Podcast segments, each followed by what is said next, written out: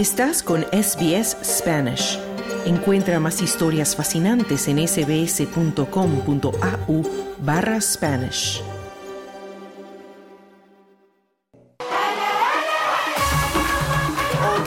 SBS en español en el Mundial Qatar 2022.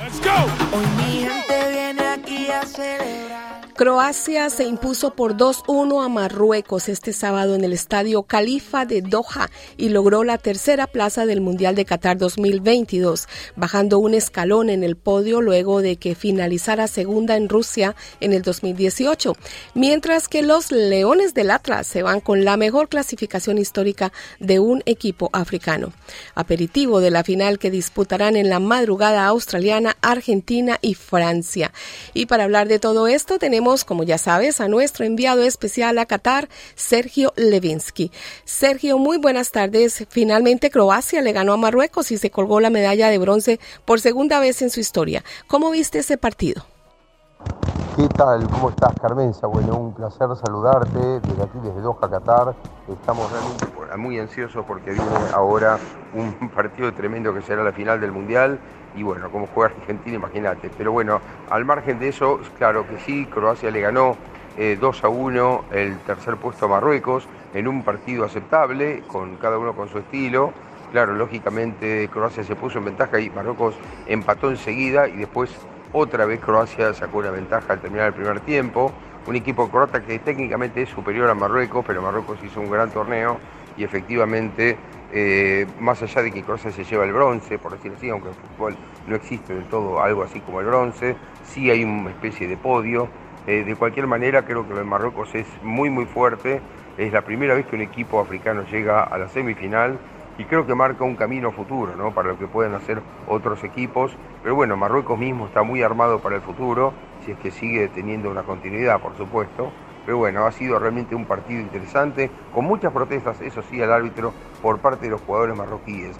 Como pocas veces se vio, yo creo que el hecho de que sabían que no había otro partido y que las tarjetas no le molestaban, porque total la suspensión no iba a correr en el Mundial y ya más partidos, creo que habilita un poco siempre en este tipo de partidos definitivos o últimos para protestar al árbitro algunos fallos, ¿no? Pero Croacia en definitiva creo que ganó bien y se lleva entonces el tercer lugar. Bueno, pues le queda a Marruecos el honor de ser el primer país africano en alcanzar las semifinales de un mundial y con la esperanza, por supuesto, de lograr algo mejor en el próximo. Hablemos ahora entonces de lo que nos tiene ansiosos a todos, Sergio, el encuentro final entre Argentina y Francia. Me pregunto si vas a poder dormir bien esta noche.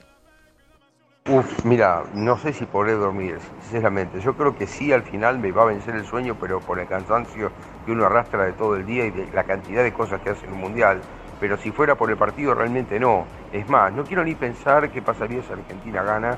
Eh, creo que me lo reservo para cuando termine el partido, pero realmente es un tremendo partido final, tremendo partido final, a pedirle a la organización además, porque eh, sabes que Qatar tiene a través de uno de sus fondos de inversión tiene acciones en el Paris Saint Germain. Y los dos estrellas del Paris Saint Germain son Lionel Messi y eh, Kylian Mbappé, que son los dos jugadores que estarán cada uno en su equipo, en Argentina y en Francia, como las grandes estrellas de la final. Y de hecho te cuento que Messi y Mbappé llegan con cinco goles cada uno. Eh, así que podrían transformarse en el goleador, uno de los dos, del campeonato, marcando algún gol o bien marcando más goles que el otro. Así que bueno, estaremos también atentos a eso. Y una tercera cosa importante, no solo se pone en juego el Mundial o la Copa del Mundo, se pone en juego también el tricampeonato, porque Argentina y Francia tienen dos Copas del Mundo cada uno. Argentina las ganó antes que Francia, en 1978 y 1986. Francia las ganó en 2018 y antes en 1998 como local en Francia. Así que bueno, el que gane será tricampeón. Y hay muy pocos equipos que han superado esa marca. Brasil tiene cinco, Italia y Alemania cuatro, nada más. El resto tiene dos copas o una nada más, o por supuesto la mayoría ninguna. Así que es muy muy difícil obtener una Copa del Mundo y el que gane será tricampeón entonces de la Copa del Mundo. Bueno, pues eh, obviamente por aquí vamos a estar haciéndole barra a Argentina. Pero Sergio, aunque Marruecos no pudo llegar tan arriba, yo diría que África realmente sí va a jugar la final, porque la selección francesa está llena de jugadores de origen africano. Efectivamente, vos sabés que tengo un amigo, eh, Rolo Zapata, que es un gran entrenador argentino que dirigió muchos años en el fútbol africano, está muy ligado al fútbol africano. Él dirigió en Ruanda muchos años, aunque ahora está en Argentina de vacaciones. Y entonces el otro día le comentaba, Rolo, eh, mira, hay un equipo africano en semifinal, ¿qué opinas?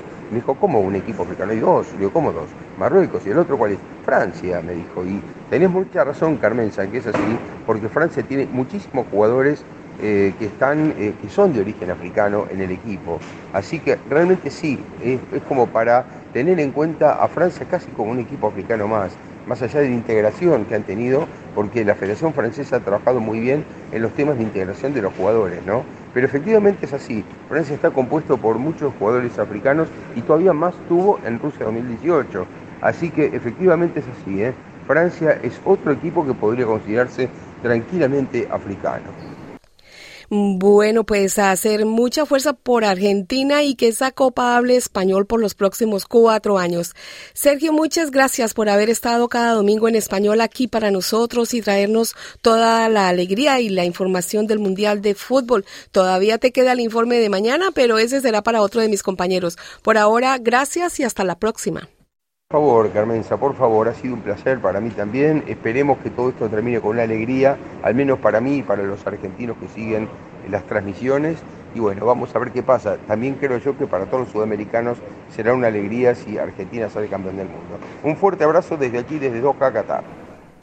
Muchas gracias, Sergio. Y a ti te reitero la invitación para que no te pierdas el partido entre Argentina y Francia a las 2 de la madrugada de este lunes, aunque la transmisión pues comienza a la una con los comentarios. Para los que pueden levantarse a esa hora, que la puedes ver a través de SBS TV o SBS On Demand. ¿Quieres escuchar más historias como esta? Descárgatelas en Apple Podcasts Google Podcasts, Spotify o en tu plataforma de podcast favorita.